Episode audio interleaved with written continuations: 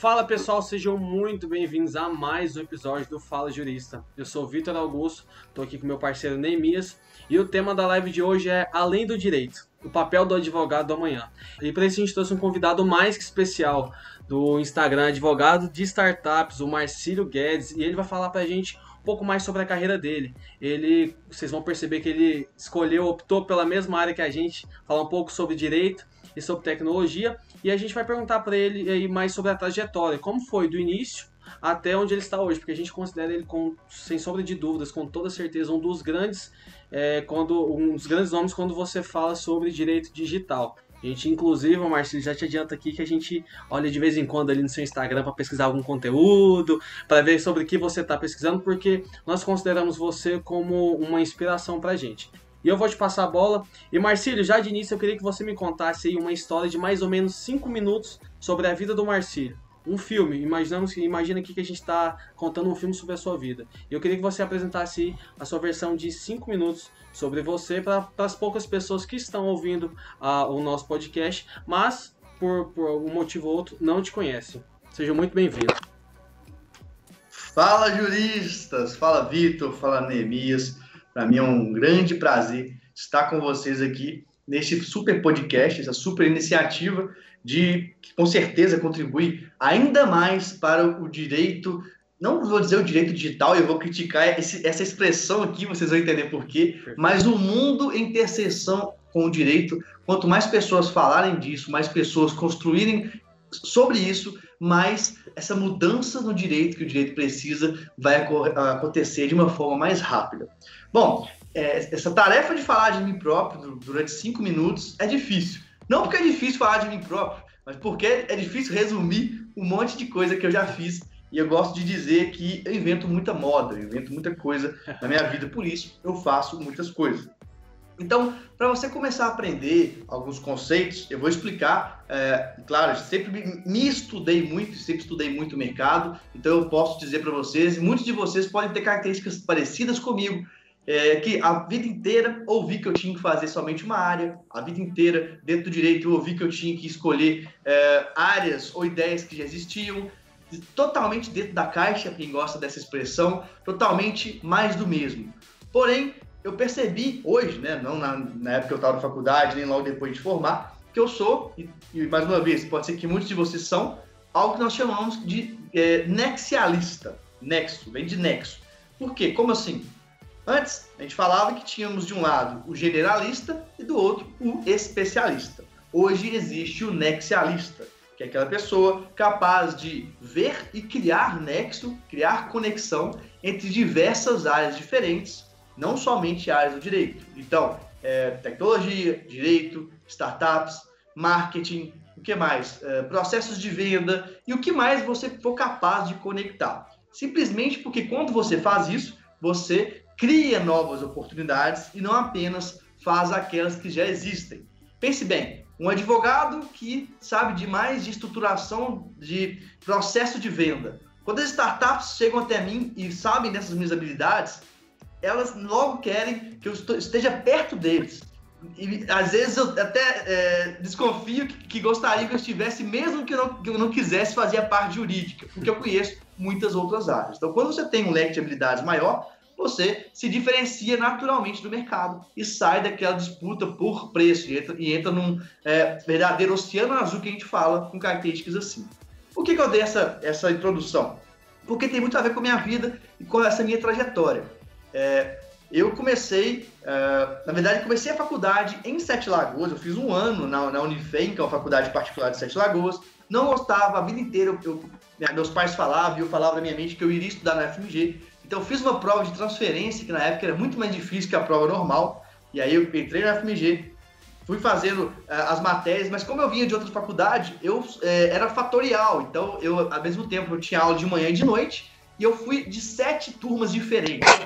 Isso me deu um network gigantesco, uma capacidade de visão de padrões diferentes. Então, eu vinha em cada sala tinha um padrão diferente. E aí, eu começava a perceber que eu tinha facilidade de ver padrões diferentes. Dentro da faculdade de Direito, é, eu me tornei é, diretor de cultura. Mas aí, ao contrário que muita gente, das, muitas pessoas pensam, diretor de cultura é responsável não por fazer é, divulgação de livros ou de teatro, nada assim. Na verdade, era calorada, era festança, festa boa.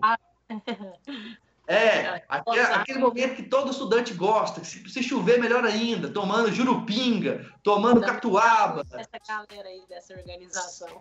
Isso aí, só coisa ruim, barata e que deixava embriagado. Essa é a realidade do estudante. e aí, dentro disso, enquanto que eu brinco que eu sou um anti-herói, porque enquanto que a maioria dos meus colegas estavam no mesmo padrão, e eu brinco falando, assistindo aula de direito civil do César Fiuza, eu estava fazendo o quê? Matando aula. Isso, matando aula para vender ingresso, negociar com fornecedores, então, é, bandas de música, é, bebidas, enfim, todo tipo de fornecedor que você imaginar. E hoje eu entendo que eu estava tendo uma, uma verdadeira escola prática, uma verdadeira oficina de empreendedorismo, e aí conto para vocês um segredo, eu não tinha que é, dar lucro para o centro acadêmico e nem tinha problema se desse um pouco de prejuízo. Então, você tinha uma festa de 50 mil reais, a gente gastou 50 mil reais do, do DA, é, é, nosso centro acadêmico é o DA. E aí, suponhamos que a gente recuperou 45 mil, não tinha problema. Então, foi uma ótima, uma ótima forma de aprender sobre tudo isso. E hoje eu percebo que isso me deu uma visão de mundo, uma visão é, do que é o direito muito maior do que meus colegas. E comecei a perceber que o direito molda totalmente a gente, molda a nossa cultura, molda nossas práticas, nossa visão, e a gente começa a é, ter dificuldades no profissional jurídico padrão com a diferença, com a dificuldade, dificuldade, com aquilo que não é mais do mesmo, e aí fica todo mundo meio que zumbi. Aquela música, que uma música também é, do Pink Floyd, né, que tem que um monte de pessoas zumbis uma atrás da Sim. outra. Isso acontece muito com o mundo jurídico. Depois disso, eu saí eu tive várias, é, vários convites para poder entrar no escritório trabalhar com direito público em Belo Horizonte. Na época, me ofereceram R$ 3.500 em 2013. Tá Era um bom salário. Eu Hoje é um quis... bom salário, né?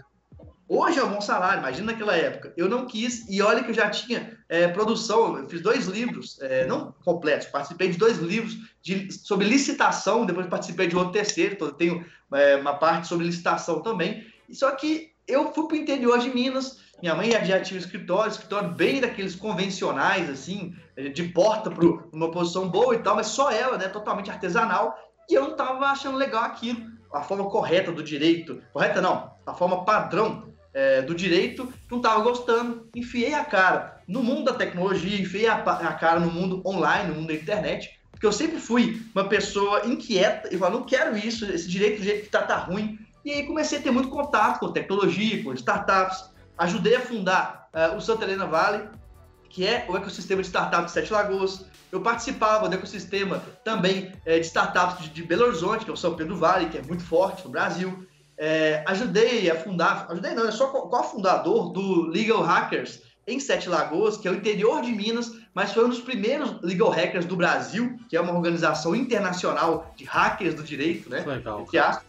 E dentro disso tudo, na prática, eu comecei a aprender muito. E mais interessante, eu aprendi sobre Facebook Ads, na época a OAB nem falava nada disso, eu sempre tive um seguinte pensamento.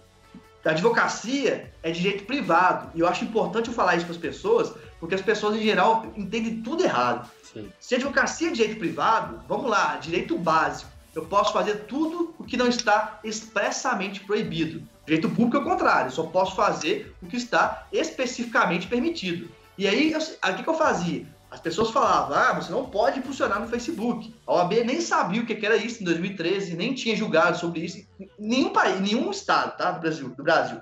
E eu sempre pensei, bom, se eu sou iniciativa privada, se não tem nada expressamente que me proíba, obviamente que eu vou fazer.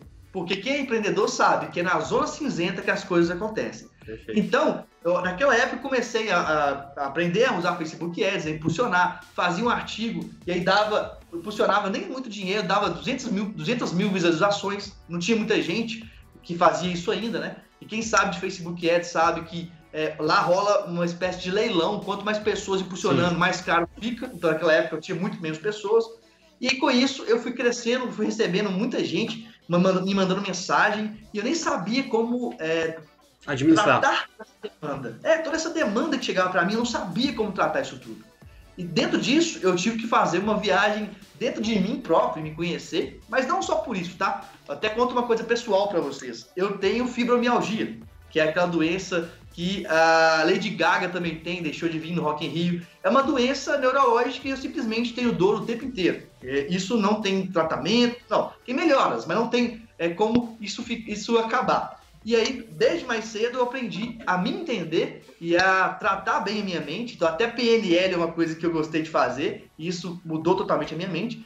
E me conhecendo, voltando agora para a parte do escritório, eu percebi que eu era muito bom em networking. Eu, eu era e sou, modéstia à parte. A gente tem que saber o que a gente é bom. Claro. A gente tem que ter modéstia. Tá Isso doido. é uma bobagem que as pessoas criam, que a gente tem que ser humildões. Eu sou bom nisso mesmo. Não quer dizer que eu não vou melhorar, mas eu sou bom. Com certeza. Networking, é, parte comercial, é, também em visualização de oportunidades. Então, já fiz aqueles testes é, de personalidade e me deu lá que eu tenho um, um perfil águia extremamente aguçado. Então eu tenho, por padrão meu, facilidade de enxergar o que a maioria não consegue ver. Eu tenho, é, é, é uma característica minha que eu fui desenvolvendo, que eu fui estudando cada vez mais.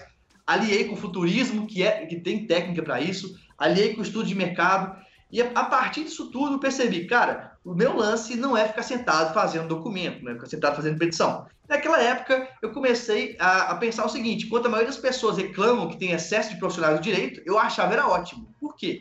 Pô, a maioria não sabe, não sabe fazer o que eu faço, mas a maioria peticiona e às vezes pode peticionar, peticionar até melhor do que eu, até mais rápido do que eu, porque eu sou perfeccionista. Se eu sou perfeccionista, é melhor eu ficar no final da produção corrigindo erros e não escrevendo. E aí, isso tudo influência das startups, influência de metodologia ágil, influência de escalabilidade. Eu pensava, cara, eu só consigo escalar minha advocacia focando no que eu sou bom e a maioria não é bom. E aí eu pagava barato para os colegas, tá? Não tenho é, problema de fazer isso para vocês, não. Eu pagava lá 40 reais por petição, 50 reais por petição, e eu fazia eles concorrerem entre eles. Então, ó, fulano tá fazendo mais, vai ganhar mais petição. Fulano tá ganhando, tá fazendo menos, vai ter menos petição. E todos eles adoravam, porque não tinha muita oportunidade para eles fazerem isso na região. Tinha muita faculdade e tinha pouca oportunidade. Então eles aprendiam, ganhavam dinheiro, tá? E aqui no interior, é, em geral, é, os advogados ganham muito pouco, tá? Os advogados é, ganham 1.500, 2.000 reais. Não só aqui, né? Escritórios maiores ganham, pagam isso também para advogado júnior, 2.000, 2.500 reais.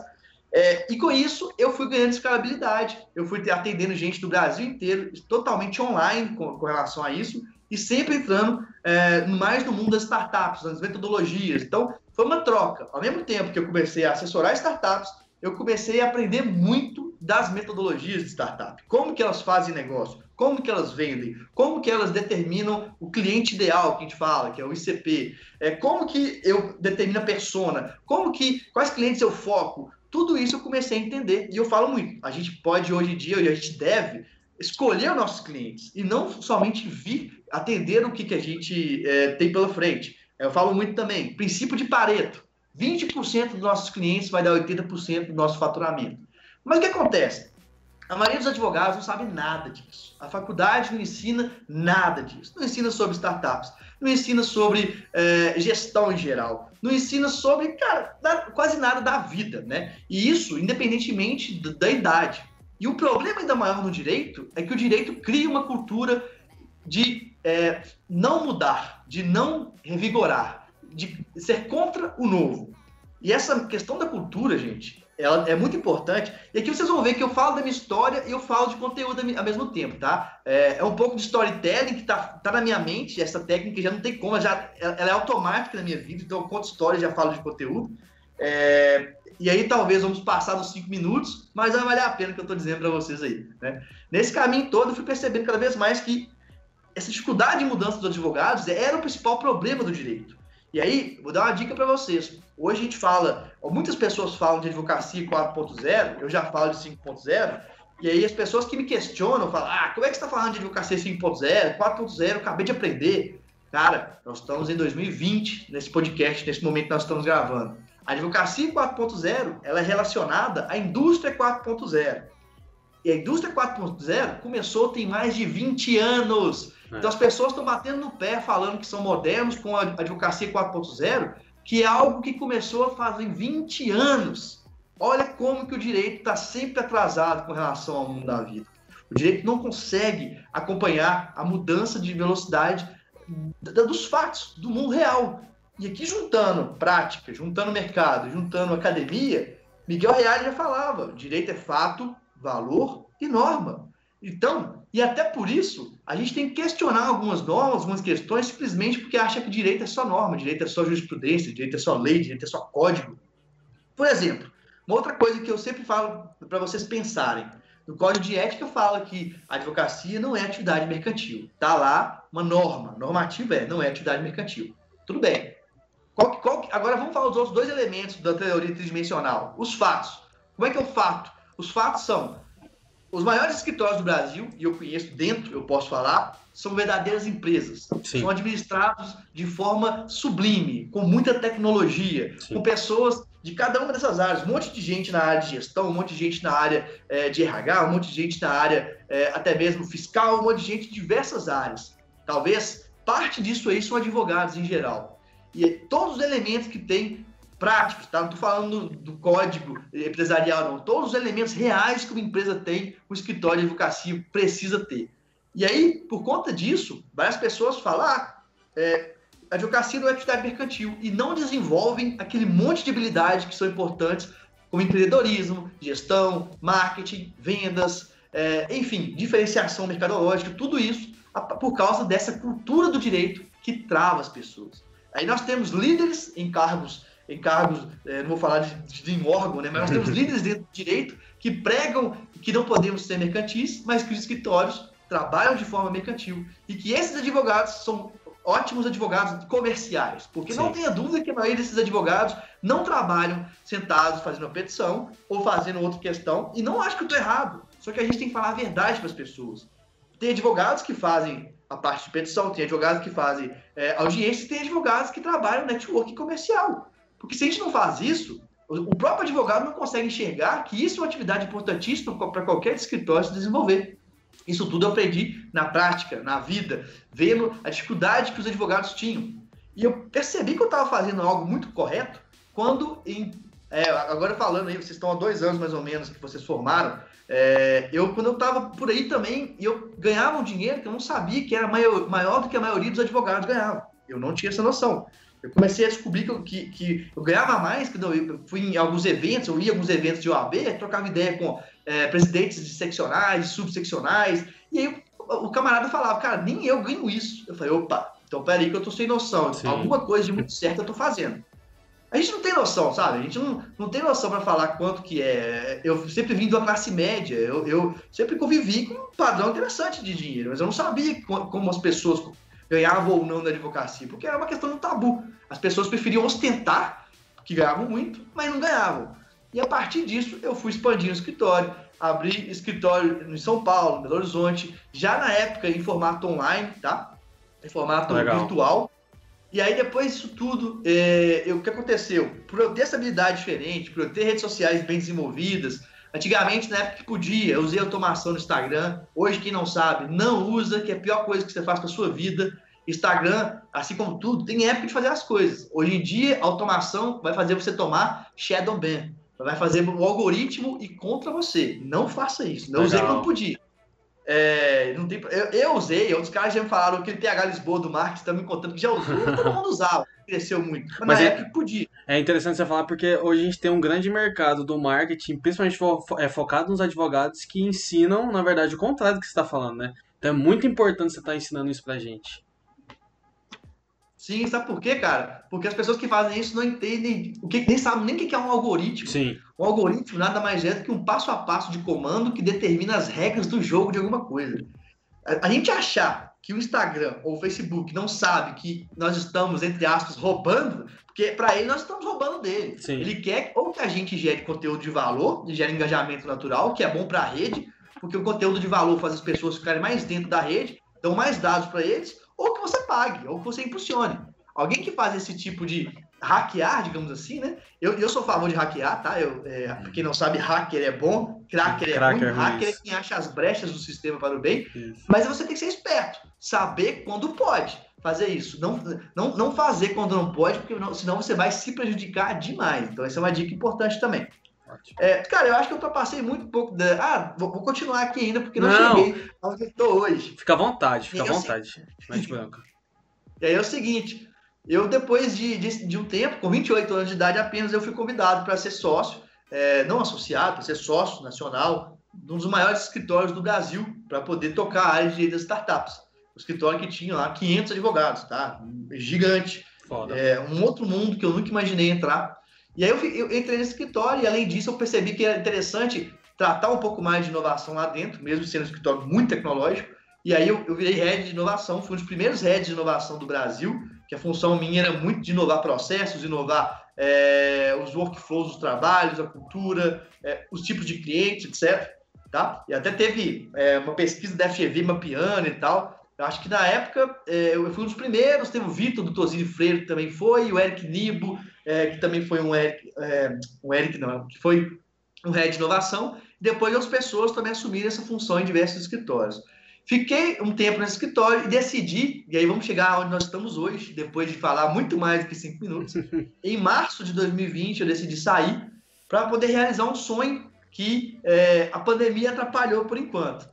Olha, olha o que aconteceu, tá? Lá, hum. Aquelas pessoas que vão ficar igual o Faustão. Esperem que eu vou falar, acompanhe. Não, não vou te enrolar, não. Eu estava no aeroporto para pegar o avião porque eu ia é, começar uma, é, uma fase de nômade digital. Eu já tinha estruturado toda a minha atividade para poder trabalhar 100% online, não importava onde eu estava. E não é viajar, não é simplesmente passear. Eu iria trabalhar de onde eu estivesse, tá? É, e aí eu estava no aeroporto para pegar o avião, ia passar, ia para o Caribe, ia passar antes no Chile, ia passar no Peru, fechou a fronteira, eu fiquei sabendo pelo celular, não tinha nem avisado ainda, e eu falei até com minha noiva, tava lá, ó, vamos não, porque vai dar problema esse negócio aí. Uhum. E aí, de fato, nós não fomos. E por conta disso, voltei, né, pra, pra cá. E aí, é, tava até pensando em morar em Florianópolis e tal, porque eu adoro aquela cidade. Decidi morar no interior de Minas mesmo, eu e minha noiva, a gente mora junto. Por que, que a gente fez isso? Para ficar próximo da família, etc. Porque aqui é perto de tudo, aeroporto e tal. E aí, no fim, não realizei ainda essa, essa, essa trajetória, esse objetivo de ser o um nome digital, e pelo contrário, meu trabalho duplicou, aumentou, até cabelo meu começou a cair, tanto trabalho que eu tive, as pessoas começaram a olhar para uma coisa que eu sempre falei há muitos anos, mas que simplesmente não ligavam. Vou dar um exemplo para vocês. Eu já fiz uma pesquisa é, falando do mercado jurídico, tá? É, lá no âmbito direito, que é o maior Instagram jurídico da América Latina, Sim. lá para outubro, novembro, eu perguntei fiz uma pesquisa. Você sabe o que é transformação digital? E aí, mais de duas mil pessoas responderam. Olha só, eu não perguntei se se implementava, se sabia o que era. Mais de duas mil pessoas é, responderam e 90% falou que não fazia ideia do que, que era. Algo que já existe no nosso mundo há mais de 25 anos. Algo sim. que quebrou a Kodak, que é a transformação sim, digital. Sim. Falando de uma e geração que está passando por, por 5.0, né? Que nem a gente estava falando. Exatamente. 5.0 é esse que para quem não sabe, de forma resumida, tem o livro Advocacia 5.0, mas para quem não sabe, é o direito que usa as tecnologias da, da indústria 4.0, mas é, para focar no ser humano. Parte de, uma, de um conceito de sociedade 5.0 que surgiu no governo do Japão em 2016, então que nem é tão novo assim, né? E aí, dentro disso tudo, muita gente interessada, precisa mudar. Eu já tinha toda a minha estrutura online, já trabalhava online de onde eu estivesse, e os advogados desesperados. Caraca, como é que eu consigo cliente? Meu Deus, eu não sei o que eu faço. É, e aí, muitos departamentos jurídicos precisando de, de, de, mudança. As startups, em geral, não. Elas já estavam nesse mundo já. Tá? A maioria das startups, é, não fala do direito, mas fora do direito, já viviam a transformação digital faz tempo. Até porque as startups, para quem não sabe, elas são o motor da transformação digital. Todo o mundo da transformação digital, ela é, é, aumenta ainda mais pelas startups e as startups são reflexo disso. Então, as startups, as empresas de tecnologia, elas entenderam que o que é patrimonialmente relevante mudou.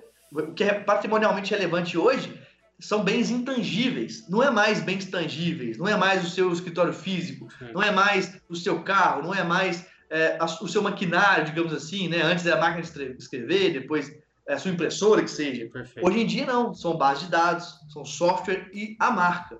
E com isso, estou aqui hoje falando nesse super podcast com vocês, extrapolando totalmente o limite de cinco minutos. Cara. Até porque para inovação não, há, não existe limites, meus amigos. E a bola tá com vocês. Eu vou, inclusive, eu vou até interromper o Neemias, que eu sei que ele tá sedento pela fala, que até inclusive a gente tinha meio que uma ordem entre a gente, mas só para só pra falar um detalhe que eu acho muito, muito interessante para não perder o fio. primeiramente, assim, eu quero, inclusive, até um pouco polêmico, mas não leve pro lado negativo que eu vou falar. Mas tentando enxergar um lado positivo no, no, no, que aconteceu da pandemia do coronavírus, que bom então que a gente teve toda essa situação, porque não teríamos você, uma pessoa que a gente considera tão importante. E cara, a gente teve uma aula, olha, eu acho que eu e Neemias a gente nem imaginava, né? Ter uma, uma aula de tantos conceitos e uma aula de vida, uma lição de vida. Porque é até interessante, por mais que é, a gente já esteja quase que encaminhando a nossa vida especificamente para uma área, é óbvio que ainda na nossa cabeça tem dúvidas e dúvidas atrás de dúvidas, e é muito bom, é muito confortável, muito confortante ouvir uma trajetória tão bonita que nem a sua e perceber que a gente tem várias coisas em comum. Inclusive, uma delas que eu queria ressaltar que, cara, que acho que para quem está é, pensando em, em escolher a, a, área de atuação é muito interessante. Eu vi você falando sobre hacking, sobre cracking e sobre algoritmo, e eu vi o, o amor na sua fala. E eu acho que isso deve ter sido fundamental para você, né, na hora de você escolher onde atuar. Não, com toda certeza. É, eu sempre fui uma pessoa que, é, sabe o Nimbus, né, aquele cara do conto da turma da Mônica, eu era meio aquilo. A, maioria das pessoas falava uma coisa e eu via que as pessoas estavam falando aquilo, mas era meio que um efeito manada. As pessoas não tinham, não tinham noção que elas estavam repetindo algo. E, e eu falei, cara, não é esse o meu caminho, não é esse o que eu, o que eu queria fazer, né? E, e aí, cara, eu resolvi, falando dessa questão de é, hackear o direito, eu resolvi assumir uma posição de alguém que vai ajudar a fazer uma mudança que precisava muito tempo. E não só isso, de ser um exemplo de ser é, alguém que guie as pessoas que querem um caminho diferente. E eu comecei a perceber que muita gente queria um caminho diferente, mas que ficavam retraídas, ficavam talvez até oprimidas pelo sistema jurídico tradicional. É, e não se engane, tá? É, no meu Instagram, por eu ser diferente, por fazer temáticas diferentes, tem gente que vai lá só para me xingar, só para poder falar. Ah, cara, você não deve ter nem AB, você tá falando muito, muita bobagem, isso, aquilo. Famoso amigo, isso aqui é um perfil de inovação. Se você não concorda, tchau. Fala assim, não tem por que ficar preocupado. O Marcílio, independente da pessoa concordar ou não, o mundo é esse e tá mudando para sim. Ela querendo ou não, o mundo vai mudar, não vai voltar mais ao que era antes. Hoje em dia, por exemplo, a gente tem sistema de, de processos online. Ninguém mais usa processo físico, entendeu? Em alguns casos ou outros, se eu não me engano, a, a justiça penal ainda é processo físico, né? Mas já está migrando também uma coisa ou outra. Mas a tendência é essa, é a era digital e as pessoas querendo ou não, vai ser assim. Quem se adaptar, quem se atentar para isso, né? Igual você se atentou, buscou uma área nova, igual a gente também está procurando se encaixar nesse novo mundo, nesse novo mercado. Esperamos, né, que vá obter êxito na carreira, né? Mas, cara, eu vi você falando aí que às vezes as pessoas têm medo de trilhar uma carreira nova, de largar aquele direito antigo, aquele direito tradicional e tudo mais. Qualquer pessoa que você vá conversar, que você vá perguntar alguma coisa ou outra, vai falar para você: não, cara, passa num concurso aí. Se você passar num concurso aí, você vai ganhar 7 mil reais, tá bom, dá para manter. Temos vários amigos assim você vai ganhar 10 mil reais aí, tá bom, cara, vai lá, passa no concurso. Você, mãe, tá difícil as coisas, eu preciso arrumar alguma coisa. Não, faz um concurso, meu filho, não sei o quê. E realmente fica grudando na nossa mente essa história de concurso, né? E eu também sou uma pessoa, não vou falar que nunca vou fazer para não queimar a língua, né? Mas não é o que eu pretendo. Eu também sou uma pessoa igual você falou, eu gosto muito do network. Eu até acho o network mais importante do que às vezes o próprio conhecimento. Porque às vezes não adianta você ter o conhecimento a fundo se você não tem onde aplicar esse conhecimento, entendeu? Se você não vai é, cavucar as redes sociais, a internet, para poder conseguir expor aquilo que você que é o seu porte, o que você trabalha. E assim, é, eu acho que, obviamente, quando você formou, né, até que você disse aí que trabalhava na área do, do direito público e tudo mais, para você poder sair dessa área e ir para essa que você está hoje, você deve estar sentindo um pouco de medo, de receio, apesar do que as pessoas falam. E aí eu queria que você falasse para a gente, até dando um conselho para a gente que tem menos tempo de formato que você, um conselho para às vezes quem não formou ainda e está ouvindo a gente, É, o que, que você fala para essas pessoas que estão nessa, carre... nessa transição, entendeu? Que estão saindo da graduação para ir para a vida profissional, o que é muito difícil, às vezes. Por exemplo, é, é, eu e o Vitor, por exemplo, vou dar o nosso exemplo. É, eu cheguei num determinado momento que eu falei, cara, o que, que eu vou fazer? Vou começar a advogar em causas trabalhistas. Vou começar a advogar em divórcios. Vou para cadeia ótimo, é lindo. Quem faz, quem gosta, se é isso que a pessoa gosta, ela tem que fazer. Mas eu falei, é mais do mesmo, entendeu? Eu sempre gostei de ser o diferentão, sabe? Eu quero fazer uma coisa diferente, quero achar um negócio ali diferente. Aí a gente vê que essa ideia aqui do podcast tá nessa área do direito digital, né? Do direito, do direito cibernético, que é nova e vem inovando. Então eu queria saber qual conselho você hoje daria para você lá no passado, entendeu? Quando você saiu e para pessoas que, que estão começando também? Claro, essa é uma ótima. E aí a primeira frase de todas é: não seja mais do mesmo. E aí eu tenho que falar para você o seguinte: é, de paradigmas, tá? A gente está vivendo uma sociedade que eu, que eu, chamo de bimodal. O que, que é isso? Nela coexistem paradigmas analógicos, ou seja, é, pontos de, de vista de informações de sucesso pré-internet e coexistem paradigmas digitais, que são os paradigmas agora. E aí, fazendo uma provocação, em época de Alexa, de Siri, de Cortana, de outros assistentes virtuais, as pessoas, vale a pena continuar seguindo ou se comportando como, como Rui Barbosa? Sim. Em época de emoji, vale a pena ficar usando, falando latim? Esse tipo de coisa tem que ser questionado, porque eu falo também isso muito. Será que hoje uh, nós ouvimos música no Spotify ou na fita cassete? Nós vemos filmes no Netflix ou na fita, ou na fita também? E por que seu cliente é obrigado a ter um advogado analógico? Um advogado que é, cultiva uma série de, de é, pensamentos e valorizações, como por exemplo, ah, eu tenho que ser chamado de doutor, é, ah, eu preciso. É, é, isso tudo, Fiquei cara. feliz quando eu vi o seu, seu story lá falando assim que você não usa terno, usa camiseta. É o, o, o, o clube dos advogados sem terno, um, um, um meu sonho.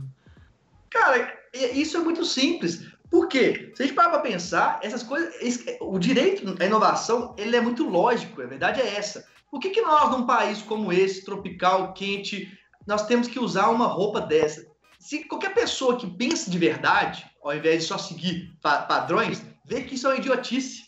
Sim. Não adianta. Ah, mas é porque a liturgia. Tudo bem, qualquer liturgia, inclusive a vestimenta, se ela serve para poder é, hierarquizar o meio jurídico, é burra também. Por que, que eu critico ser chamado de doutor? Sabe por quê, gente? Porque o tratamento doutor ele, ele, ele tem a ver com uma hierarquia entre o cliente e o, o advogado. Por quê? O conhecimento jurídico sempre foi muito importante e poucas pessoas tinham. Então, o doutor é como se fosse meu amo, meu amo, doutor. Era esse tratamento de hierarquia. Tá? Só que hoje o seu cliente está no mesmo nível que você ou até sabe mais em algumas áreas. Hoje a advocacia é colaborativa. Hoje temos que pensar em co-criação. Quando, até quando eu trabalhava com processo judicial, eu sempre usava essa técnica, era muito bom, até para o seu cliente é, engajar com o seu trabalho, era o quê? É ele entender que o, aquele processo judicial que você está fazendo, aquelas provas, aquilo tudo, ele é autor daquilo também. Ele é autor não só no sentido ah, autor e réu, mas ele é co-criador. Ele está envolvido na criação. Quando o cliente está envolvido na criação da solução, é mais difícil dele de buscar um outro advogado, um outro caminho, porque não é somente é, aquela questão, pergunta de direito. A encaixa em B. Não, é uma, toda uma construção que é construída em conjunto com o cliente. Então, você envolve esse cliente. Essas questões todas a gente tem que pensar, isso tem a ver com essa mudança de paradigma. Né? Largar os paradigmas uh, analógicos, aquela forma de vida analógica, e para o paradigma digital. Ah, mas eu não concordo, ah, mas eu não quero. Olha, simples dizer, só tem duas opções. Ou você é protagonista desse novo caminho do direito, ou você vai seguir quem for protagonista. Não tem outro caminho. Não existe, ah, eu quero como era antigamente. Não existe isso. Não se iluda, saia, saia da zona de conforto, porque senão, de fato, é, vai ter o que de fato tem muita gente muito mais jovem dando 10 a 0 em pessoas que são experientes, sim, sim. ganhando mais dinheiro, fazendo acontecer muito mais. Olha, as pessoas têm que entender: cliente não gosta de advogado. Cliente gosta de resolução de problemas. É por isso que as startups do direito, elas crescem tanto e dão tanto certo. Na boa, isso de tentar segurar as Lawtechs, as Legaltechs, é burrice, cara. É, é como se tivesse uma porteira tentando segurar uma manada, não é nem de boi, é de búfalo, que vai estourar e vai sair de uma vez. E aí, quem tá na frente de boa, se tá preparado, vai tomar um ferro gigantesco. É Isso que as pessoas não entendem. Sim.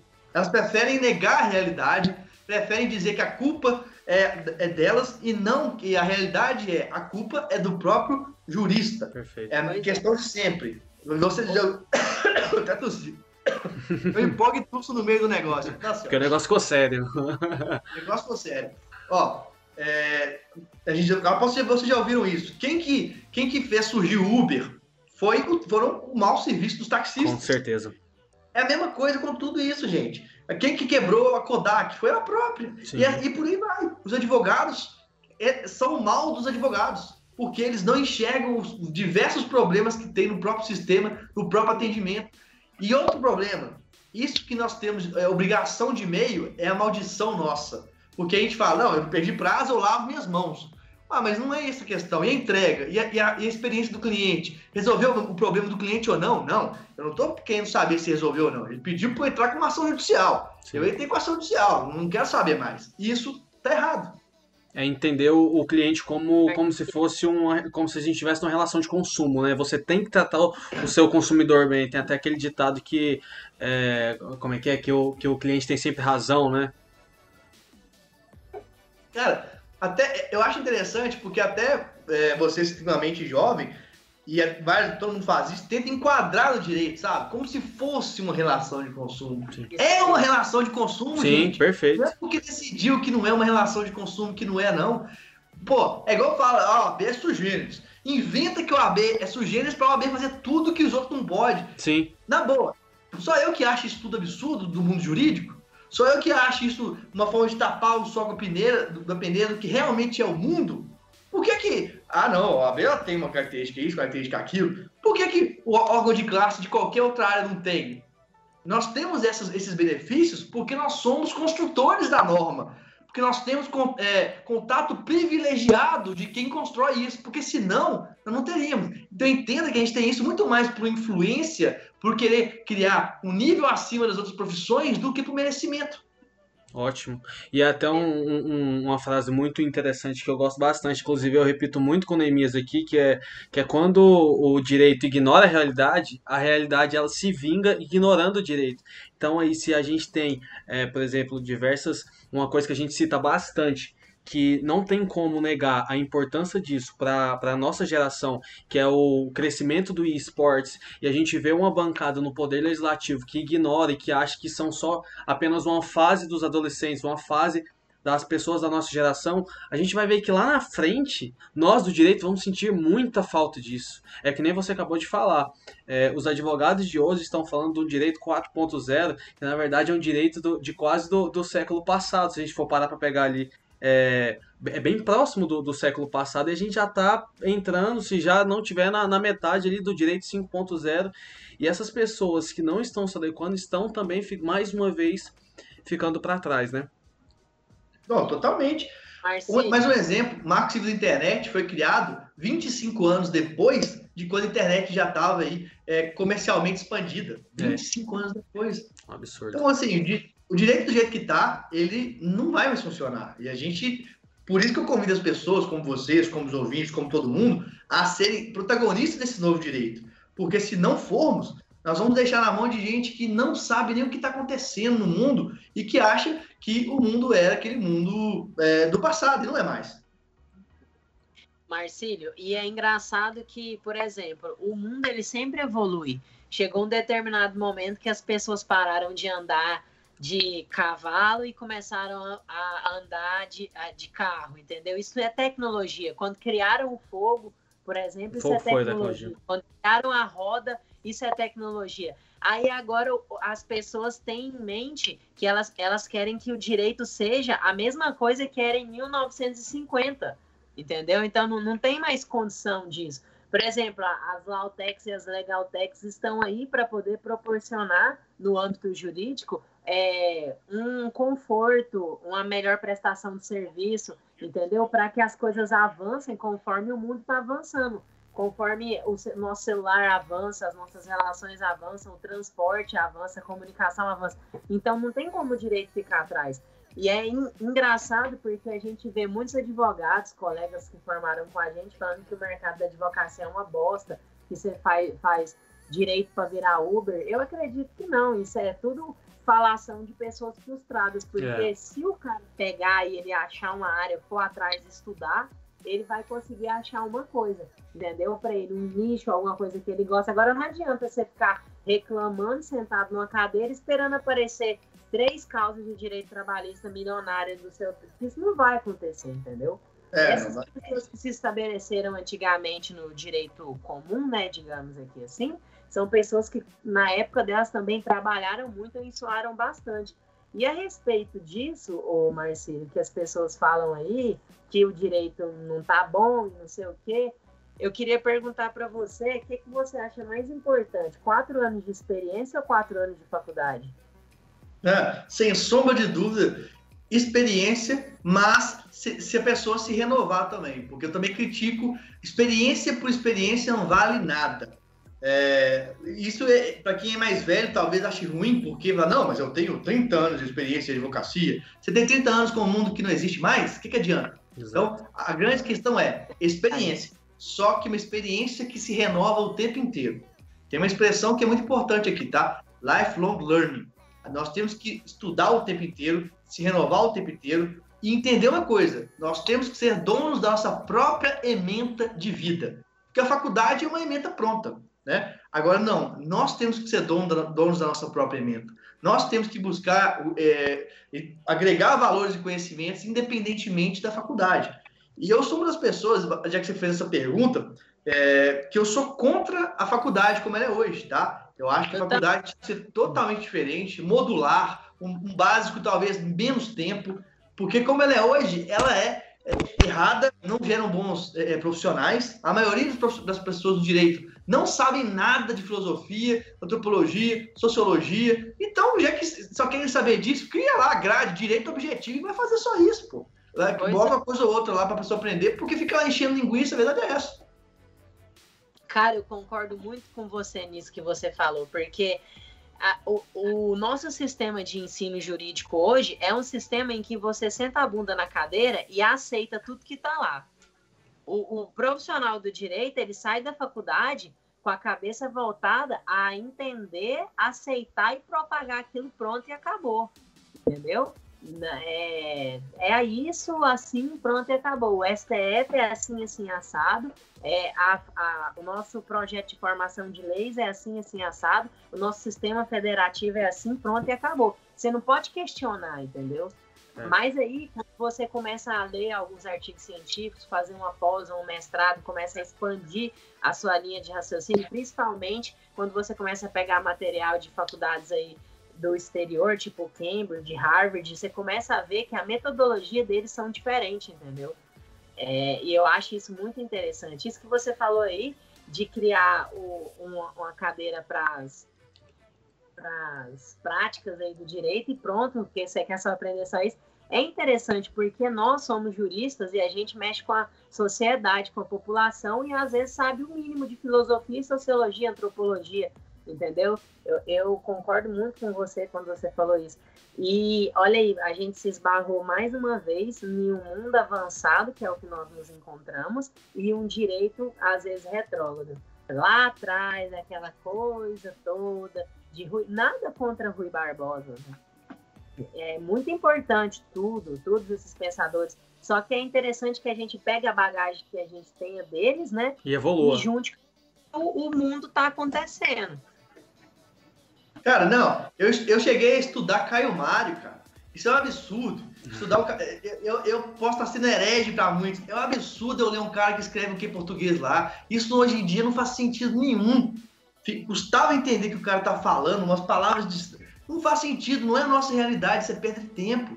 Entendeu? Só que as pessoas não falam isso, as pessoas acham lindo ser erudito, ser rebuscado. Ah, porque a liturgia é muito bom, é muito bom pagar, não sei se é 10 mil, 30 mil para alguém puxar a cadeira do ministro. pelo amor de Deus, isso, isso é, é babaquice. O nome disso é esse, tá? É querer é, criar uma casta. O direito adora hierarquia, então cria uma casta.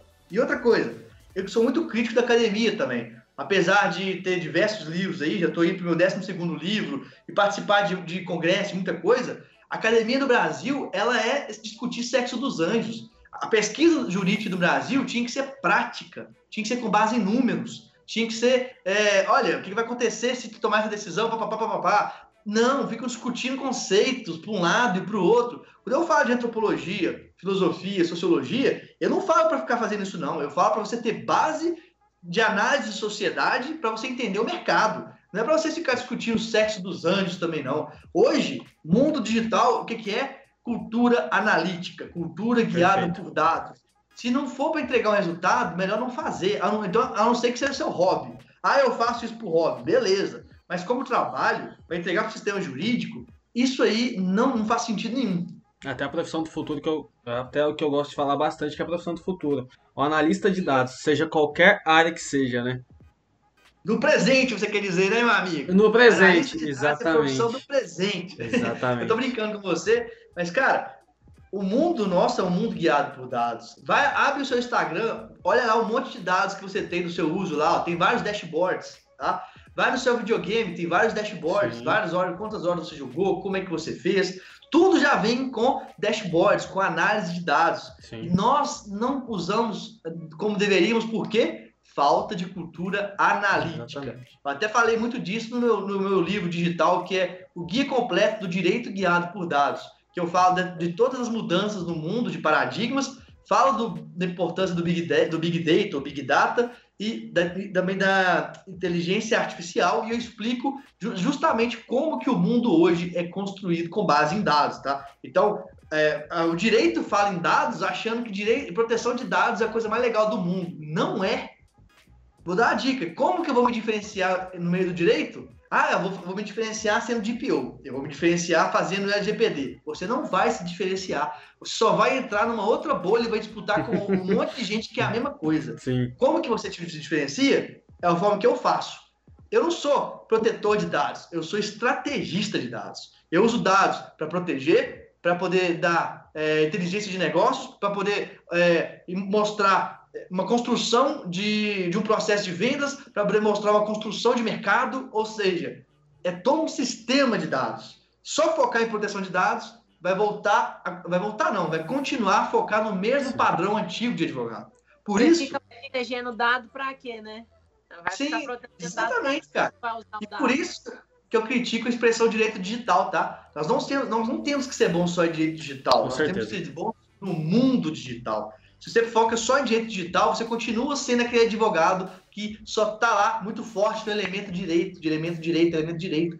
Direito digital é só pegar o direito físico e digitalizar. Não, é o mundo digital. Entenda de mundo digital. Sejam é, propagadores do mundo digital. Entendam como que você é manipulado. Tem aquele é, documentário na Netflix, Dilema das Redes, aquele documentário Privacidade Hackeada aquilo que você tem que entender e mais profundo ainda se você puder.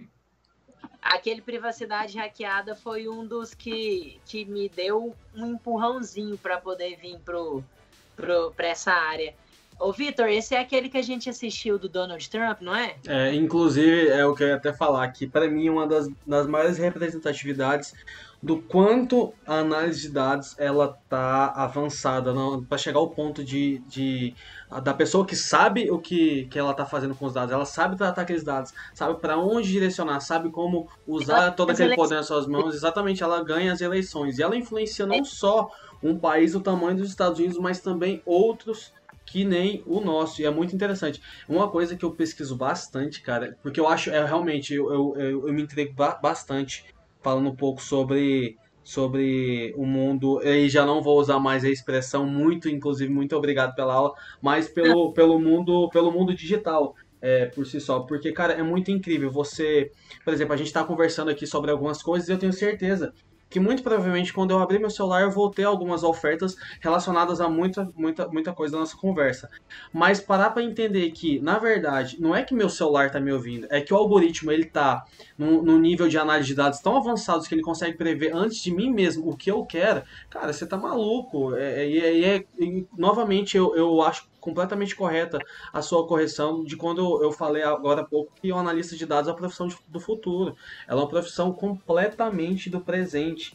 E se eu não mudar a minha cabeça e começar a entender que os meus dados são importantes, que eu preciso direcionar esse tráfego, que eu preciso fazer uma análise desse tráfego, eu só vou perder, é, independente da área onde eu estiver, seja direito, seja agronomia, seja qualquer área relacionada a humanas, biológicas, exatas.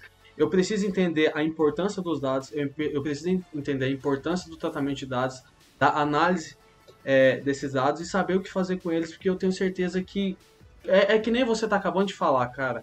Você, no, na, na, na sua geração, na sua época, você foi um inovador e você percebeu a importância disso tudo. E você começou a direcionar aquilo a seu favor. E você saiu na frente de um monte de gente. Cara, eu tenho certeza que você deve ter pagado aí 50 reais para mais ou menos uns 200 mil cliques.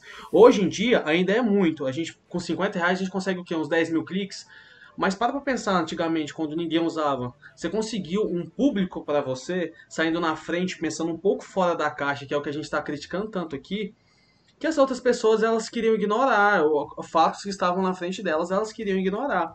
E você conseguiu sair um pouco na frente justamente por, por pensar um pouco fora da caixa e por criticar muito o mundo onde você estava. Então eu concordo completamente com você, cara, quando você fala sobre as profissões do presente, sobre direito 5.0, sobre as, os seus anos de, de experiência, o quanto isso foi importante para você. E assim, eu fico muito, muito feliz com o tanto que o nosso papo está fluindo e o tanto que a gente está aprendendo aqui hoje. Muito obrigado. Para mim, realmente, é, eu, eu, tenho um propósito de mudar o direito, tá? Então, é, não se engane quando eu falo que eu, eu iria para que quero ser nômade digital. Não é para ficar de férias, é para trabalhar. E eu trabalho bastante, trabalho aí 14, 16 horas por dia. Só que eu sou apaixonado pelo que eu faço. Eu empolgo demais, eu aprendo, eu meto a cara, eu faço isso. E, eu, e aí eu acho também que os advogados que querem o mundo da tecnologia têm que fazer isso porque gostam. Porque quem Ótimo. for entrar para este mundo por modinha, nunca vai ser é, muito bom, vai ser medíocre, no sentido da palavra, né? Mediano. Medíocre é, é, significa mediano. Uhum. Nunca vai ser muito bom, porque é, não tem aquele fogo, aquela vontade, aquela paixão. Eu tenho uma paixão gigantesca pelo que eu faço. E, na boa, cara, eu já falei no evento para mais de 120 mil pessoas, tá? No único evento. Foi o maior evento de transformação digital do mundo. Do mundo. Não foi nem do Brasil, do mundo. E para mim, eu falo desde 120 mil pessoas até para uma, não importa. Desde que eu, que eu, esteja ajudando alguém a enxergar esse novo, esse novo mundo, eu estou aí é, ajudando essa pessoa a, a é, evoluir, ajudando essa pessoa a enxergar novas oportunidades, porque realmente eu gosto do que eu faço. Fico muito feliz. Muito, muito, muito mesmo. E a forma como o nosso papo aqui, ele fluiu, eu tenho certeza que quem está ouvindo, quem está assistindo a gente também, vai ter um, um puta aprendizado e as pessoas que ainda têm dúvida sobre o que seguir, não necessariamente nessa área que envolve direito, tecnologia e todas as outras áreas também, mas dentro do, dos seus gostos ali. Eu tenho certeza que tem muita gente que está em dúvida entre escolher a, a, sua faculdade, entre escolher qual área do direito atuar, qual área do seu curso atuar, e é muito interessante ver o quanto você se encorajou, o quanto pensar fora da caixinha fez bem para você e continua fazendo bem para tantas pessoas que se destacam. E essas curiosidades que acabam não sendo curiosidades, são fatos constatados, eles cada vez mais presentes na nossa vida. E Marcílio, já para finalizar o nosso papo, eu queria já introduzir que a gente tinha conversado, né, que inclusive para as pessoas que estão ouvindo esse papo, ele não, não é um papo único, ele vai se dividir em dois. E eu queria que você já dando uma introdução ao papo do nosso próximo encontro, falasse um pouco sobre essa relação do, do direito da tecnologia, desse uma opinião a, sua análise né, de como está o panorama hoje e as suas perspectivas para o futuro. Talvez aí um, um direito 6.0, um direito 5.5. Quais são as suas perspectivas e quais so, qual, qual a sua análise em, no, no ambiente, na, na situação que a gente está hoje, cara? Fantástico. É, acabou que muita coisa que a gente vai é, falar depois foi falado também aqui, porque eu tenho essa característica de falar as coisas entre meandros, que eu gosto de dizer. Então eu vou, eu volto, eu junto uma com a outra. Eu não, eu, minha forma de pensar não é muito linear, não. Eu, eu gosto que seja assim, né? Com relação à, à questão do, do novo direito, não é simplesmente uma questão de número. Muita gente acha que o, a advocacia 5.0 é um número a mais. Tem gente que inventou a advocacia 10.0. Eu, que realmente busco base das coisas que eu faço, sei que não é isso. Como eu falei, a minha construção de advocacia 5.0 vem da Sociedade 5.0, que é um, um, plano de governo do Japão extremamente detalhado, extremamente cheio de documentos, informações, etc. Outras pessoas falam que a advocacia 5.0 é a advocacia mais colaborativa. De fato, também é. Uma advocacia, você foca mais é, nas pessoas que estão envolvidas em torno disso.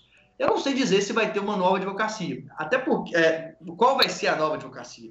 Até porque a advocacia 5.0, para muitas pessoas, ainda está longe de ser uma realidade. Muita gente fala que não é uma realidade. Então, sinceramente, não sei falar um novo número e, não quero que surja um número simplesmente por surgir. O número tem que ter uma lógica real, Perfeito. tem que ter uma entrega real, porque senão é simples. Se for um número por um número, é só uma jogada de marketing. Não que marketing seja ruim, mas não é algo profundo, não é, não está relacionado a uma mudança profunda. Ótimo, muito bom, cara. Daí, Neemias, você vai falar, você quer fazer algum comentário? Ah, eu queria só agradecer, porque eu, eu encontrei muita identidade na sua linha de pensamento com a nossa, sabe, cara? Eu achei muito bacana. E é legal ver que para você deu certo, você está satisfeito na sua carreira, na sua profissão. Isso mostra que a gente continuando nessa linha aqui, nós também vamos estar daqui um tempo. É, e queria falar para você também que caso você não estiver dando conta de atender os clientes aí, a gente está aqui em Goiânia também, que é bom, que é sempre bom e é isso aí, cara. Foi um prazer, muito obrigado. A gente espera você aqui na próxima para poder falar de tantas outras coisas. Eu não vou começar a falar aqui sobre é, aquela sobre privacidade hackeada de dados, essas coisas. Então a gente vai ficar duas horas, né, Nemo? Para conversar até amanhã cedo, mas muito obrigado, foi um prazer receber você aqui e também é muito bom ver é, pessoas de outros estados interagindo com a gente, né? Você aí em Minas Gerais, a gente aqui em Goiás, tudo isso graças, né, à tecnologia. Estamos é, aqui encurtando distâncias e conversando. Muito obrigado, viu? Precisando, estamos aí. Show de bola, é um prazer muito grande de, de estar com vocês aí. É, acho que tem que seguir firme e fortes realmente no, no, caminho de vocês. Eu hoje eu estou resumindo isso tudo, pessoal, mas eu fiz muita coisa, trabalhei muito, fiz muito tempo processo judicial de trabalho, é, até criminal eu já trabalhei. É, dia de família eu já trabalhei, mas é, é, pouquíssimas vezes, porque eu odeio dia de família, não tem problema nenhum falar isso. Minha mãe adora, minha mãe é ótima dia de família e sucessões. Eu odeio essa área, não gosto. Então, no início, é normal ter que fazer outras coisas também. Não achem que vai pegar só o filé, que vai fazer só o que vocês querem, não, de forma nenhuma. Mas a grande dica que eu dou para vocês é, é, talvez sejam, inclusive, advogados. Não sejam, eu sou advogado e pronto. Não, sejam, inclusive, advogados. Porque nós temos que ser um centro de benefícios para o nosso cliente é, no sentido de ter um bom network que pode ajudar ele, indicar, de, de, às vezes ensinar ele sobre o mundo digital, por exemplo. É assim que você entrega um valor diferente, é assim que você consegue construir um legado também, tá? É, então é um prazer muito grande de, de estar com vocês compartilhando aqui e até a próxima. Fechou. E Marcílio, só para não, não ficar. Para quem tiver dúvida e quem te, quiser te procurar, eu falei que é sua seu Instagram, mas eu queria que você repetisse. E se tiver alguma outra rede social, alguma outra forma que as pessoas pudessem te contatar caso haja alguma dúvida, caso queira realmente ter o contato e te seguir também, te acompanhar um pouco mais, quais são as redes sociais que hoje você está ativo? Fantástico, lá tô dando tchau antes de falar rede social. Não, que isso. É, tem meu perfil no Instagram, que é o advogado de startups. Tem, é, tem meu perfil pessoal, é, pro, pro, esse é profissional. O pessoal, vocês vão achar quando adicionar lá, porque o algoritmo já mostra. Vou nem falar, não, vocês vão ver o teste. É, e depois tem também meu LinkedIn, que é Marcílio Guedes Drummond. E também vocês podem entrar para o meu canal do Telegram, que é gratuito, conteúdo diário. É só procurar no Telegram por advogado de startups, com S, Academy, com Y. E aí você vai achar o nosso canal do Telegram com muito conteúdo lá. Todo dia eu coloco algum conteúdo por lá. É, e aí vocês podem aproveitar, pode, podemos evoluir juntos e sermos juntos protagonistas desse novo direito de formação. Perfeito. Eu te agradeço mais uma vez aqui o, a força que você deu pra gente. Eu te agradeço mais uma vez a aula aqui e fica aí o aviso para o nosso próximo encontro. A gente vai falar um pouco mais especificamente sobre a relação direito e tecnologia, mas eu queria te agradecer mais uma vez e até a próxima, pessoal. Valeu, pessoal. Até a próxima. Sempre falo, hashtag vamos juntos. Vamos que vamos.